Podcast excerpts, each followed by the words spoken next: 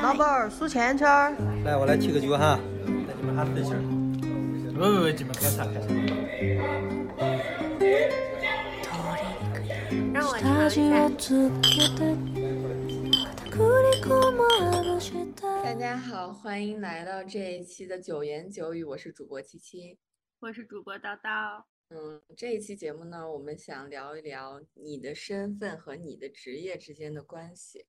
嗯，因为我们在日常生活中确实很经常听到别人自我介绍的开场是这样的：“大家好，我是七七，我是某某公司的用户体验设计师。”嗯，大家一般就是提及到自己的身份的第一个内容都是关于自己的职业。对。而且我们比如说，因为叨叨是一个老师嘛，所以大家都会叫他某某老师。说这个。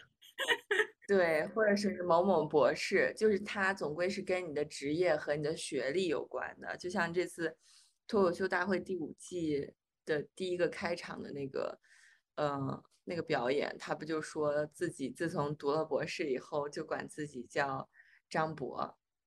然后，嗯，因为我的工作的话，可能会接触到的人比较多，然后每次在一个，比如说大家都是中国人的局。然后自我介绍的时候，你就会很经常听到这种句式，就是大家好，我叫什么什么什么，目前在某某公司就职，或者是如果是学生的话，就是目前在某某学校就读什么什么专业。然后我的爱好是看书、看电影和旅游。这还要说爱好吗？就有的时候会会说一下自己的爱好嘛。呃，如如果是家庭主妇的话，因为我现在也是一个妈妈嘛，所以有时候会认识很多家庭主妇。然后大家的自我介绍就是我是谁谁的妈妈，或者是我是谁谁的老婆。嗯，就感觉特别没有记忆点，就是 特别附像一个附属品。对对对对，没有一个自己的主体性。然后就是要不然就是公司的附属品，要不然就学校的附属品，要不然就是家庭的附属品。总归你这个人具体是一什么样的人，就很难去介绍。但我自己也想一下，如果真的不提及你的工作或者你的你的学校的话，你自我介绍怎么说呢？我自己想一下，我觉得也是挺难的，就是因为去直面自己是谁这件事儿，就是一个很沉重的话题呀。对啊，这个确实想一想挺挺害怕的。但我刚才回想了一下，我回想了一下，因为我们两个，我和七七是在，嗯，在读书的时候认识的，就虽然是就不同阶段的读书，我是七硕，你是你是刀博，但是我认真回想了一下，我觉得我一直是在我们，嗯，很长时间以前录那期互相。提问对方工作的那期节目的之后，我才知道你是干嘛的，就是你的工作具体是做什么的。就在这之前，我没有 care 过这一点。OK，嗯，唉，但是我现在就是真的去想这件事儿，就是工作这件事儿，确实它对你的生活影响太大了。你像我的老公，就是我在工作中认识的。包括我父母也是在工作中认识的，就是我之所以能产生，就是因为他们俩做着类似的工作，他们俩认识了，然后生下来我，然后我跟我老公的认识呢，又是因为工作上面有一些交集，然后认识了彼此，组建了家庭。就你的工作定义了你的阶层、你的圈子、你的生活方式、你的穿衣风格、你的思想观念、你的消费观念。就基本上就是说，你全部的生活轨迹都围绕着你的工作展开。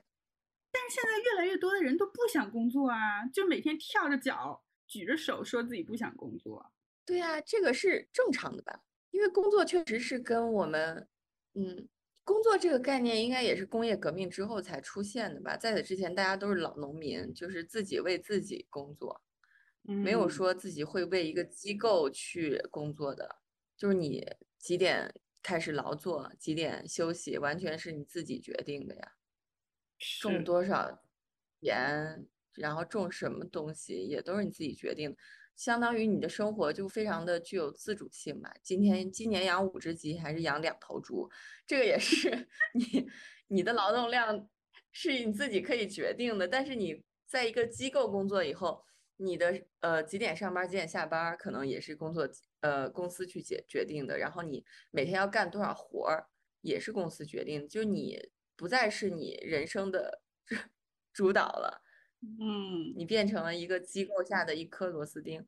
对我现在也在非常努力的想，如果按照计划在不久的将来我辞职了，就哪怕我会再就业，可能中间也会给自己有一段空档期。那可能，可能如果跟朋友一起出去，我猜朋友会介绍说这是叨叨，他之前是大学老师，现在辞职了。对，对，就是你，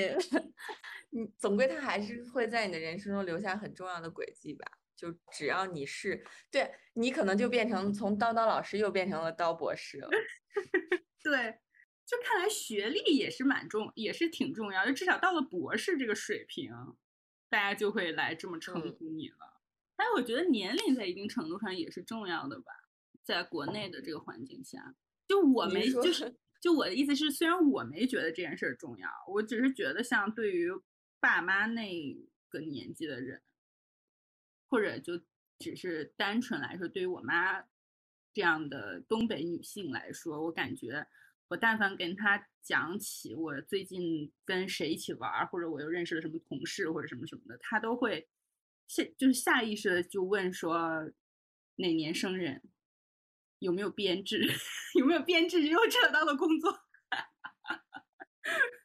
对呀，还是还是工作啊。对，但是相比较来说，我觉得回国之后会觉得年龄这件事情是对于你是谁来说是更加重要的。因为如果是在英国的大学，你还在混，不管是英国还是欧洲的学术圈，我大概指的欧洲，可能就西欧这块的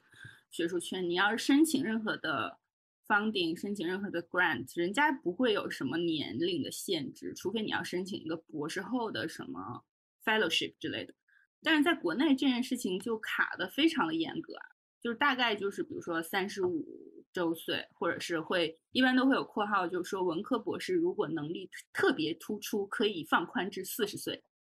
就是在一些招聘的时候会有这样的东西，包括在申请什么课题啊，然后就你能不能进入青年组申请课题，都是有特别严格的年龄的界限，这一点也挺。嗯，就非常直白，我觉得表露的是，想想可能是想想是因为我们的人口基数太大了嘛，就不得不把大家区分一下。对，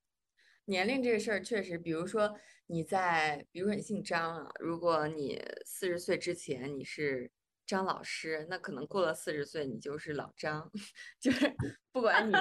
是干嘛的，总归过了某个年龄段，你就会变成老啥。如果成就高一点，可能是张老，总归就是 要跟“老”这个字儿挂在一起。张老应该得更大年纪，张老怎么着也得等头发百分之七十以上白了，你才能是张老。对，越活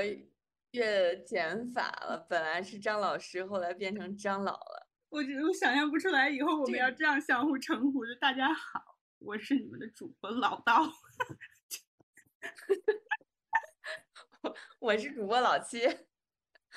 希望我们节目可以做这么长久吧。可能等我们节目做到五百期的时候，我们就得这么称呼自己了。对，希望我们可以做到就是七老和到老的时候。啊，太鬼畜了。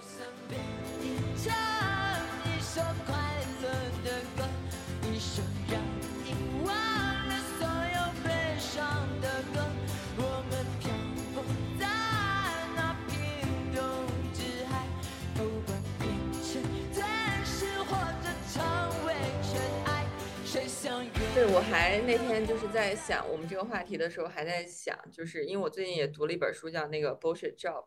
就还没有读完，就是狗屁工作。国国内这个版本好像也还挺火的啊！你真的去买来读了？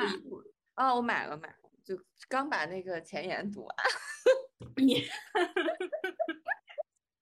英语书读的本来就慢嘛，然后它里面就说，就有很多的，它这个书。本来原本是一个发表在某个报纸上的一个文章，结果就是得到了太多太多的读者留言，嗯，就是可能有成千上万的人给他写信，就是说我不能更感同身受了，我就完全认为我的工作就是一个狗屁工作，不创造任何的实际价值，而且你哦。自己也心知肚明，它不创造任何的价值，但是我还在做它，然后我就觉得，呃，我的人生因此也失去了价值，就很多人给他写信，所以他就把这些信里面的故事啊什么的整理了一下，然后写了一本书出来，然后这个书现在在全球可能都还挺红的。嗯，对，我记得我好像听到有有一期其他节目在介绍这本书的时候，好像有说作者对于有这么多人对于他所描述的这个 bullshit jobs 这么有共鸣，他感觉还有点惊讶，就是他没有想到这么多人觉得自己的工作都这么狗屎。对他那个书里面不是有提到一个故事，就是说好像在一九三零年的时候，一个科学家还是一个什么社会学家就预言，到了两千年的时候，大家一周就只需要工作十五个小时嘛，不需要再像现在一样一周工作四十个小时，其他的工作都可以由机器去完成，然后人们就可以把剩下的时间都拿来娱乐和提高自己。但是实际上，到了二零二二年的当下，大家的工作时间并没有从四十个小时减少到三十五个小时，而有的公司甚至变成了五十个小时，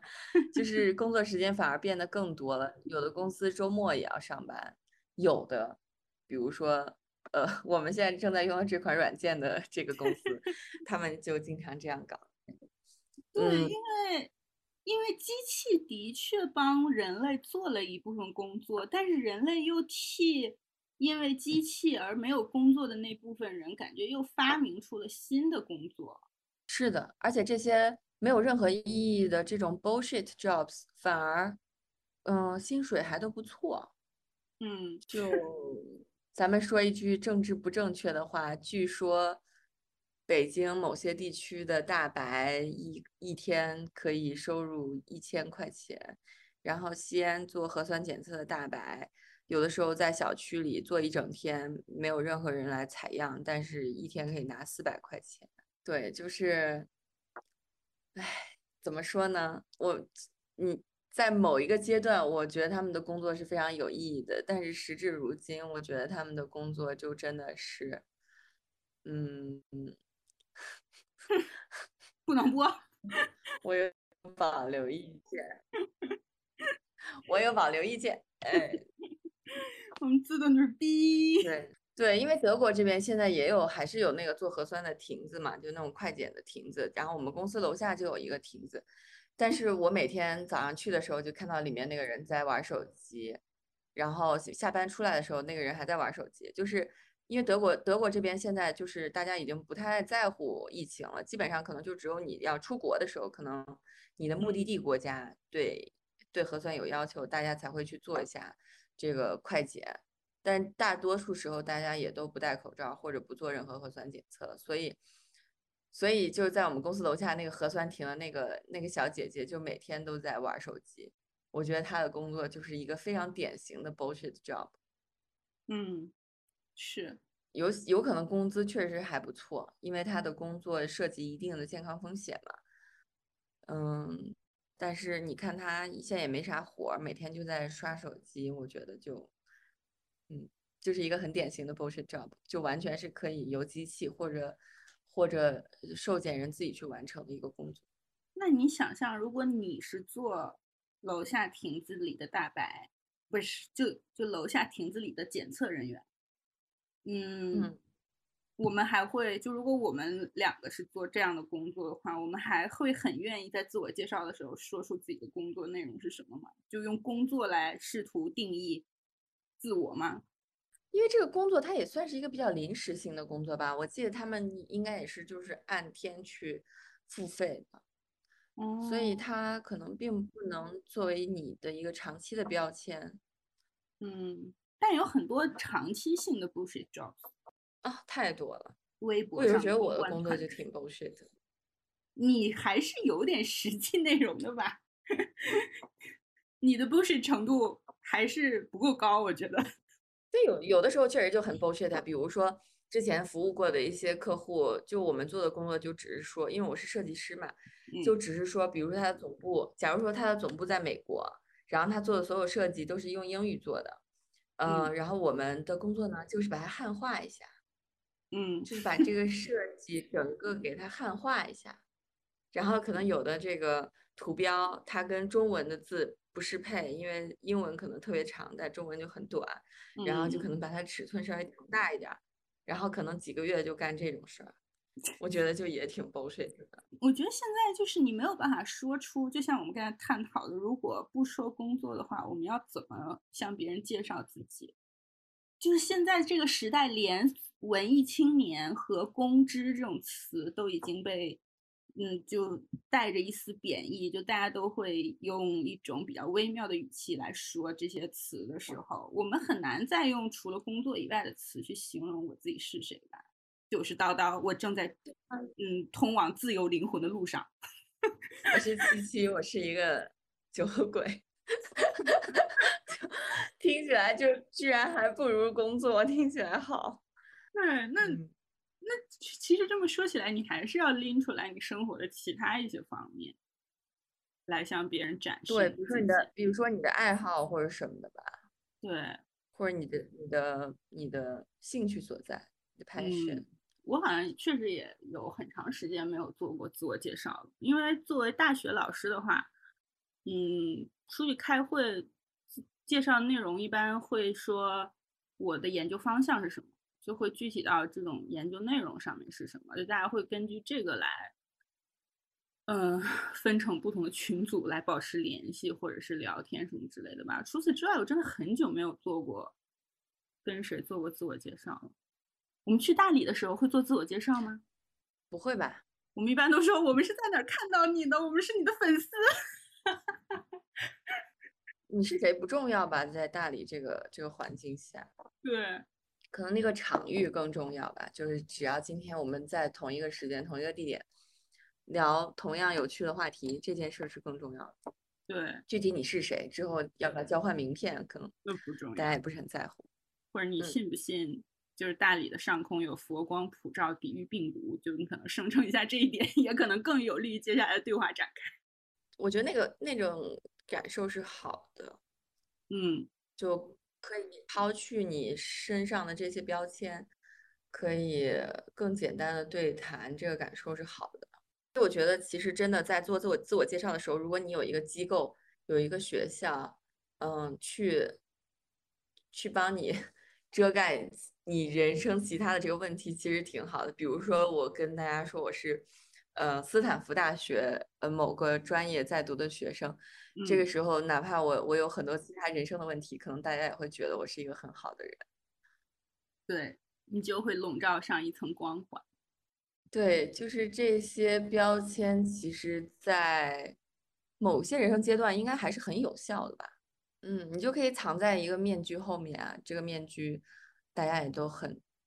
嗯认可。对，那这其实还是一个。那个叫什么什么下菜碟？那个话是怎么说来着？就是见人说人话，怎么说来着？见 间谍下菜吧。就是因为因为对于这种 self，还有像这种 selfhood，就是这种自我，我们要我们是怎么怎么去认知的？就是在嗯，比如说社会心理学这种学学派。就是会有很经典的理论，比如说我们的自自我是由一个 I 和一个 Me 组成的，就英文的 I 和 Me，就大大我和小我吧，就这种大概这种感觉。那我们的大我就是你自己发挥主观能动性的那一部分，可。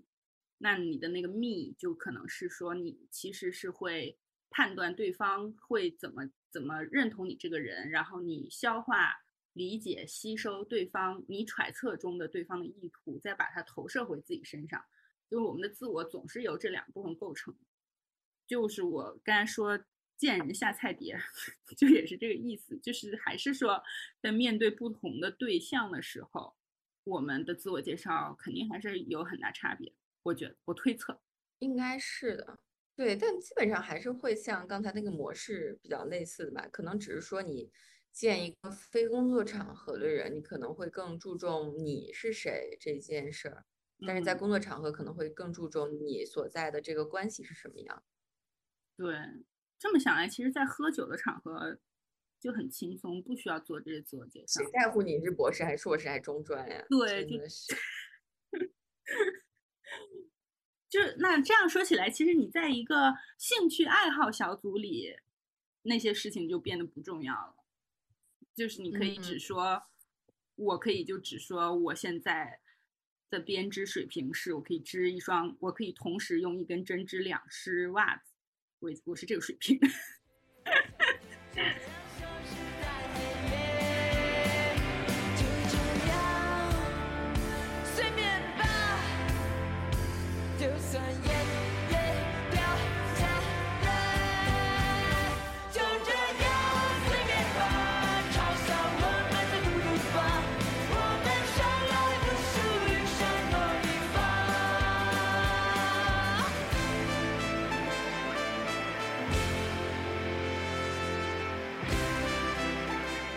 对，我还有一个一个很有趣的观察，就是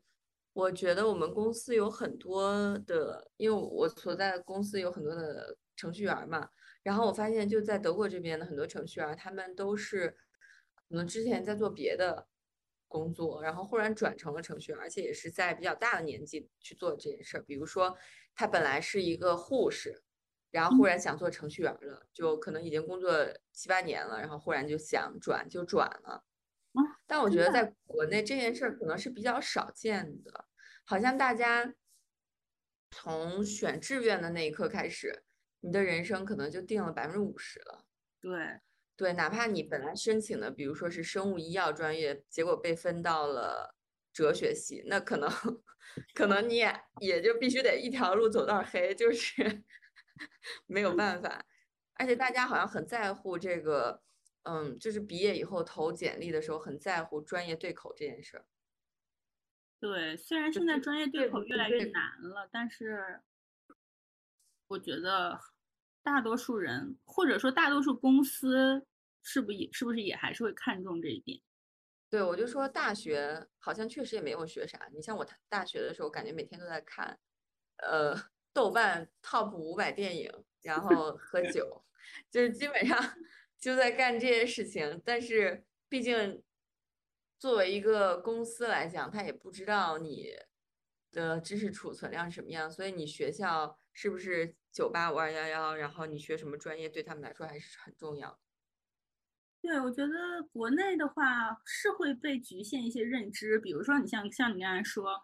转行做程序员这件事情，就是在我的认知中，你想要转行做理工科的工作就是很难的，互联网包括其他的理工科的工作，就我想象中你可以转行做一个社工，做一个 HR，我没有贬低这些工作的意思哈，就是没有，就是听起来就是你脑子有一定的逻辑，然后你有一定的社会交往能力，感觉是可以转向这样的一些工作。但是说转向程序员，我会下意识的、本能的认为这是一件很难的事情。但我们公司确实还有挺不少人是，就是在工作了一段时间以后，忽然从其他行业转来做程序员的，嗯，对我现在就可能也没有你想象中的那么难。而且我记得当时就是在大学的时候，周围不是也很多亲戚的孩子要面临报专业之类的问题，然后就经常会问我是不是学计算机就能赚大钱，然后学计算机是不是就很好就业？但我在想，就是这个行业确实现在就特别的过剩，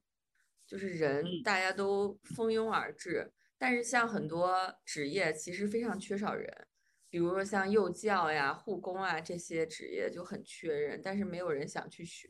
因为觉得嗯不太赚钱，还特别累。嗯，对，大家的这个对职业的终极理想都是在空调房，就是吹着冷气，然后打打电脑就可以下班了，工资还特别高，有五险一金。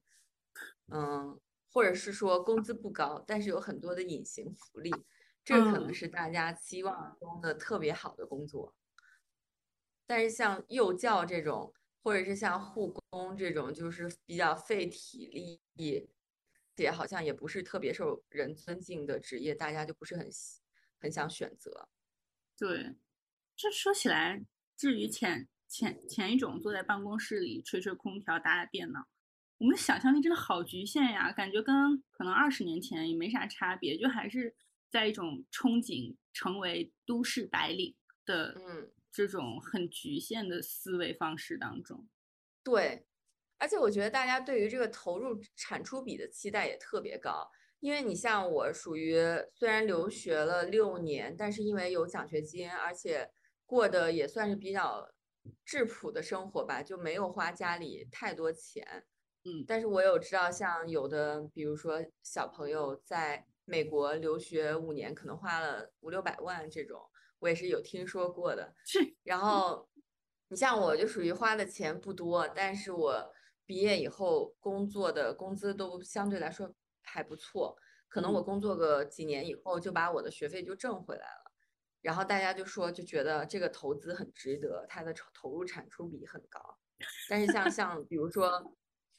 比如说像我刚才提到的这这种小朋友，可能他留学花了很多很多家里的钱，花了五六百万，在美国买豪车这种，结果回来回国以后，家里给安排了一个公务员儿的工作，可能一个月挣三千，他这辈子可能都挣不回来他留学花掉的钱，然后大家就会感叹，像这种投入产出比就很低，就是大家会有一个心理的预期，就是你只要读博你就得赚大钱，你只要留学你就得赚大钱。不然的话就会觉得啊、好可惜啊！你受了这么好的教育，你有这么好的资源，你居然一个月挣三千，这就是我在 村儿里也会被别人鄙视的原因呀。就人家觉得你好歹是一个博士，而且还在上海的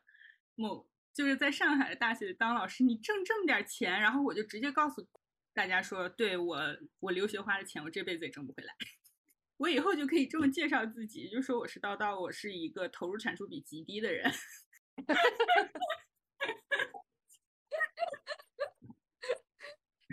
对不起，我浪费了大家的教育资源和社会资源，真是很抱歉呢。对对，对，而且我记得当时我刚上班，可能呃两年左右，我就说我想 gap year 一下，就当时就觉得可能快要步入婚姻，我就是一个英年早婚的人，我也感到 非常的遗憾，但是确实如此。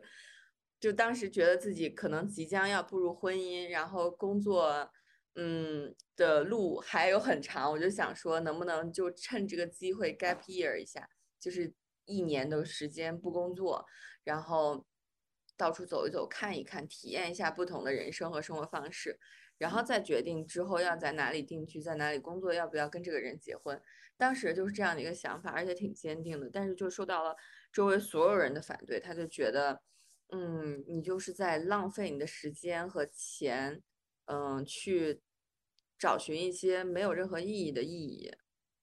嗯嗯，而且我从小不是特别喜欢看三毛的书，所以我爸最大的担忧就是，嗯，我可能会变成一个像三毛一样的女人，就是旅居到一个什么什么呃破烂小岛上，然后嫁给了一个满脸胡子的男人，就是他最 biggest fear，就是人生最大的恐惧。就 去某个沙漠里写写小写写散文，写当地人怎么灌不要肠。对，就问我，就害怕我就变成一个不要问我从哪里来，我的故乡在远方的人，就是，所以当时我说我要 gap year 一下，我全家人就特别特别的反对，然后当时的男朋友，现在的老公也是觉得，呃，一年的时间太久，他觉得你就是流浪个一周半就可以了。对，而且大家很担心，就是如果你刚工作两年，然后中间忽然就履历上有一年消失了，你再回来找工作就很难。就大家都觉得你的这个工作履历是要很连续的，就像你的五险一金一样，不能断掉。就是 如果你去花费你人生中宝贵的一年时间去寻找自我，大家就觉得这是一件非常无厘头的事情。但是我感觉在欧美这种事儿很常见，就是大家好像都会 gap year 一下，去到处走一走，看一看，而且也也都是那种穷，就是嗯穷游，就不会住什么好宾馆什么，就就住那个青旅，然后就跟各种各样的人聊天儿，一起喝酒抽烟，嗯扯犊子，就基本上就会干这些事儿吧，我觉得。我觉得很遗憾哎，你没有完成，没有实现你的 gap year，不然就就是他不一定会说，如果你拥有了那一年，你一定会说改变今后的人生轨迹。就现在你可能就是另一个人，但是我还是我觉得应该是很珍贵的吧。你这么说提醒了我，我觉得我接下来就要去 gap year 一年。对，我觉得他不一定说真的会对你发生什么样很巨大的或者很立即见效的改变，但是起码别人在说到什么事儿或者说到一个什么人多奇怪的时候，你的心里就觉得，啊，I've seen it all，就是我什么都见过了，我没有觉得有什么东西对我来说是我很渴望或者我从来没见到过的，我不会像，嗯，就某些影视剧中的。中年忽然，中中年忽然离家出走的女人一样，就是可能一一直生活在深闺中，从来没有见到过世界的多样性。然后结婚，可能已经有了五个孩子之后，忽然发现，天呐，我可能喜欢女人，或者是天呐，我我可能喜欢的是另外一种。人生，然后这个时候就抛夫弃子，远走他乡。我们当然是不希望有这样的事情发生了，所以我觉得在你还很年轻，什么都还没有定下的时候，如果有机会可以到处走一走，看一看，不要这么在乎投入产出比的话，应该是更好的选择。但我们也可以变得更宽容一点，因为我觉得可能每个人的人生。前进的步伐不一样，所以每个人可能需要 gap year 的那个时间点都不一样，也不一定是，也不一定是大，就是所有的人都一样，好像都是想在，比如说从嗯学校毕业，不管是大学也好，硕士也好，博士也好，毕业了之后在工作之前想 gap year，也有可能像你一样，像你刚才说的一样，就可能是在工作了两年。可能在计划结婚的时候想要 gap year，也可能是像我这样已经毕业了、结婚了、也工作了，但是在某一个时间点就又迎来了感觉，就是需要停下来去干点儿、去干点儿所谓的没有投入产出比、所谓的无用的事情的这样一段时间。当然，显然你如果在四五十岁的时候，就是你的人生当中，你的这应该叫啥？就你的责任越多，你的包袱越多，你想要把这些东西都暂停，然后给自己喘口气儿的时间，做这个决定的难度可能就越高吧，因为需要协调的事情就越多。对，就所以我就说，在你比较年轻的时候去做这件事儿，它的嗯成本会更低一些。我就记得我那天去学校要拿做办办什么事情来着，然后路上就在听播客，然后那个播客里在讲乔布斯，嗯，他又在讲。就有一次，乔布斯某一次去某大学演讲，嗯的时候，因为他就是很典型的美国六十年代的嬉皮士的那一代，就从那个时代成长起来的，并且全情投入到成为一个优质的嬉皮士的 这样的一段，就是他有过这样的一段人生，所以，所以他去大学里演讲，好像就在问我忘记最开始他说他在跟学生们聊什么了，可能他就觉得场子很。冷，然后就问了大家一些有关喝酒啊、having sex 之类的话题，然后下面就更加鸦雀无声。然后再后来，他就觉得，就让我比较 惊，让我以前没有想，因为我没有，我并不了解，我只用过苹果的产品，对于乔布斯这个人可以说是毫无了解，就是我的知识盲区。然后他就觉得很惊讶，现在的年轻人竟然都没有出去流浪。也不想出去烂醉，也不想去尝试 LSD 等各种致幻剂。他觉得你们的青春为什么这么循规蹈矩？哦，对，就是嗯，确实是他们那代人真的是很努力。我之前我不是也跟你感叹过吗？我记得在我小的时候读到的所有文艺作品里，大家都很喜欢强调“流浪”这个关键词，但是 就是现在好像没有人想要流浪了，大家就是想跟哪儿待着，然后最好就跟那儿。一直待着，我自己有时候反思自己的工作，就是自己的生活方式，就觉得，嗯，特别像看的那个《绝望主妇》，《绝望主妇》里面的那种美剧典型的生活方式，就是周内工作，周末消费，然后去一些呃什么好的酒店或者什么海滩边度假，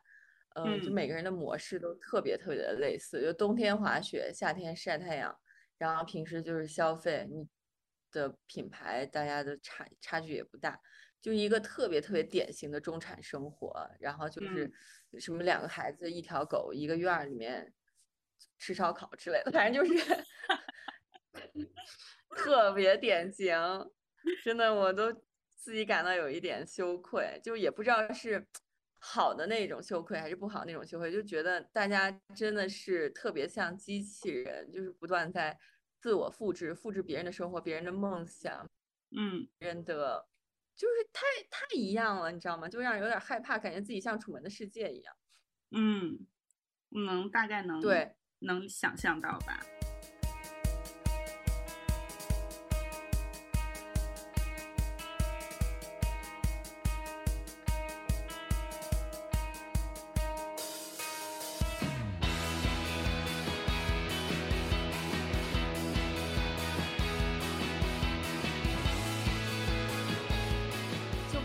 那天在脑子里想象了一下一个，嗯，就是我所在的中国的这个就是普通中中产家庭的一个完美人生是什么样？就是一个完美的人生，一个普通中产家庭完美的人生，就是你的孩子从小上学一直都是中等偏上的成绩，然后上到一个大学毕业，最后可能会读个研究生，然后就上班、谈恋嗯爱，跟一个类似的家庭的孩子结婚、生子、养育孩子，然后等到孩子也长大了以后结婚生子，这个时候你刚好退休，然后你的孩子也在你的身边，你的退休金也还不错，除了养育自己以外，还能给孩子再补贴一点儿。然后这个时候呢，你再带孙子，然后到了一个自然死亡的平均年龄，正常死亡，就是这个齿轮儿要卡得很紧，要一一一轮儿卡一轮儿，你就不能错过任何一。你如果迷 miss 掉任何一个齿轮儿，你就会成为大家的心理负担。嗯如果你在该上学的时候没考上学，你就嗯是大家吃饭的时候的话题焦点。然后你该结婚的时候没结婚，或者你结婚了几年以后没有孩子，就嗯是这所有的一环扣一环，就像一个一直在踢踢踏踏、踢踢踏踏旋转的钟表。你就是一定要 match 到所有的这个这个环节，你不能错过任何一个环节。对，这就是我们心目中的完美人生，就是大家大家心目中的一个完美人生，就是一个好的韭菜的自我修养，就是要这样。但其实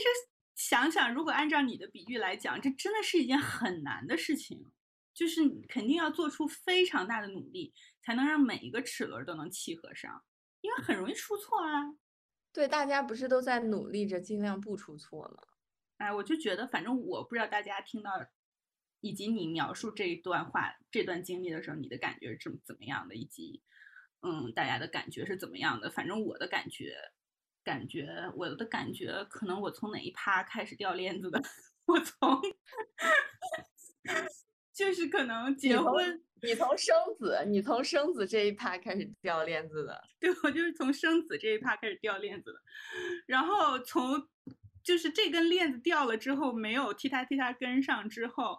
我感觉我就我的叛逆期就是在这之后开始又逐渐到来的。当然也不是说我就是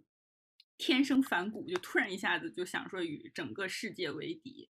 就确实也是在你经历了试图。跟随上大家的脚步的时候，让你感觉有一些力不从心的地方，不管是因为你的生性使然也好，或者是你发现自己的能力有一些天花板也好，总之我就是开始对这些事情产生了反感，并且很清晰的知道我不想再这样把链子装回去，然后再继续往前走了。所以我觉得，如果嗯，刚才七七描述的这个人生是，嗯，你会。嗯，现就是会你会是你想象中的人生，或者是你想要的人生的话，那就没有任何问题。我觉得，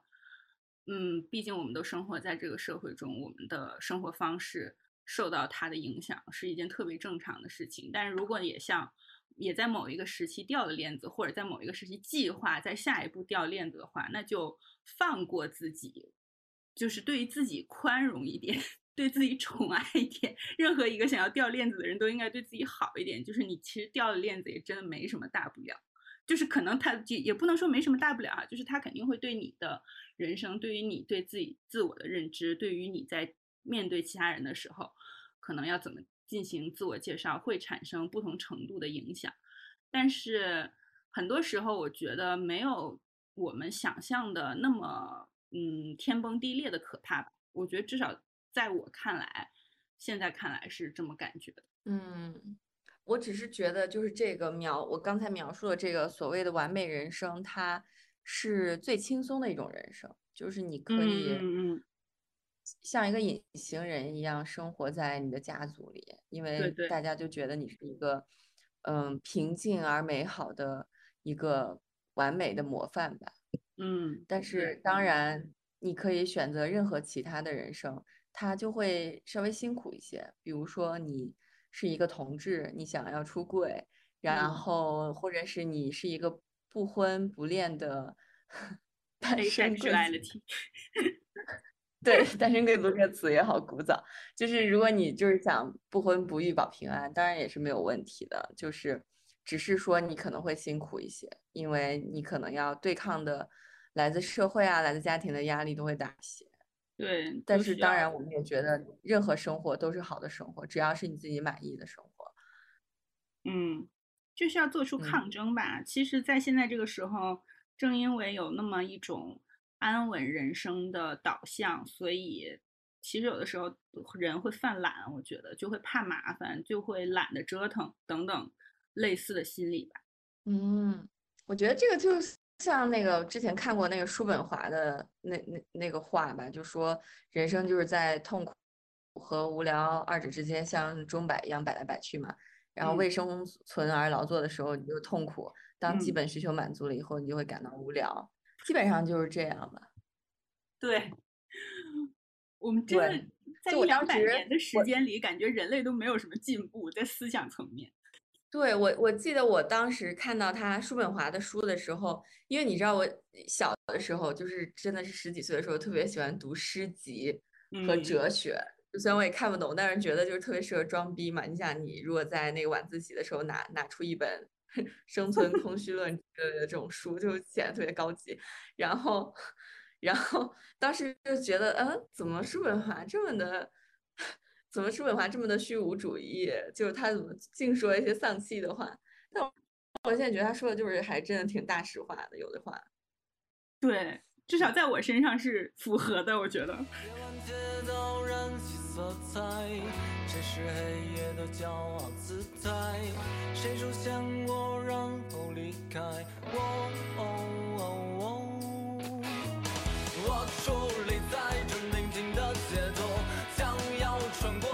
我今天喝的这个酒就是一款普通的啤酒，在超市买的，叫我不确定我读的对不对啊，应该叫 Hot House，就是 R O T，然后后面是 House，嗯。它就是一款来自黑森林附近的啤酒品牌吧，因为它的包装特别好看，所以我经常买它。我就是一个肤浅的女人，然后，呃，我一共买了两瓶，一个是这种，就是应该是普通的啤酒吧，就是皮尔森，然后还买了一个看起来更鲜艳的，结果就是哈德了，就是那个我们之前讲过的加了雪碧的、加了柠檬汁儿的那个啤酒，我就。今天有点喝不下去，我今天就喝了普通的啤酒。我在喝之前安利过很多次的，就是南美的萨瓦，然后这个是冬天版本的，就是里面有再加呃柠檬进去，然后这个酒精度是七度，就是普通的南美酒它一般是有五度和九度这两个版本，然后这个是七度，然后我自己又加了点柠檬，因为前天晚上喝的，嗯。喝的我作天作地，所以昨天我是在床上躺到了晚上六点钟 才爬起来。今天就喝的比较含蓄，但是我看着我的酒类库存也很开心，下次等状态好的时候再给大家安利新的可我在哪？我要去哪？带我走吧，带我走吧，带我走吧，带我走吧，带我走吧，带我走吧，留给这里一片繁华。那假如我们录的也挺长时间的，我们现在最问最后一个终极问题吧。嗯假如如不工作，你的人生还有什么可能？我现在就是要去探索这件事情啊！我感觉，我其实本来想要对你问的问题是我能不能不工作，为什么非得工作？我如果不工作，我是不是就不配活在这个世界上？难道我就成为了这个地球上的蛀虫吗？我只是去享受阳光、水和空气，然后同时制造很多环境污染，制造很多生活垃圾，然后成为一个盲目的消费主义者，在很多时候成为一个盲目的消费主义者，然后我又不工作，我又不想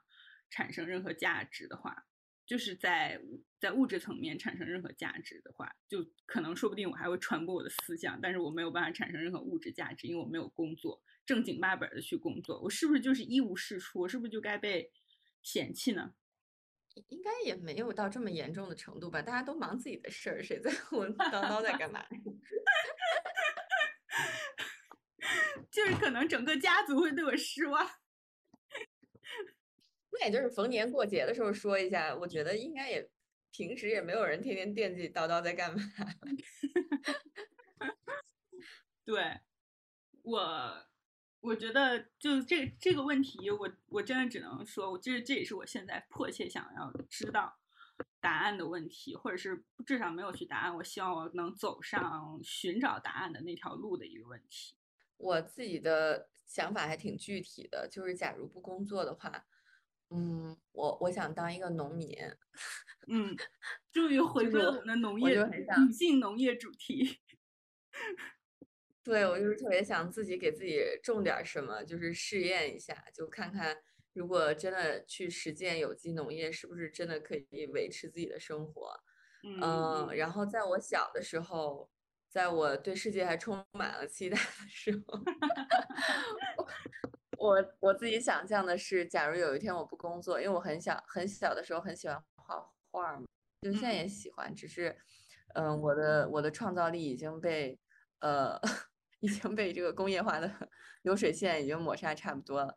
呃，如果不工作的话，我小的时候的想法是可以去西藏修复壁画儿，然后就像那些僧侣一样，打着油灯修复壁画，然后把自己的眼睛画画瞎掉之后，就走进沙漠，消失在人间。嗯，这是我小时候的梦想。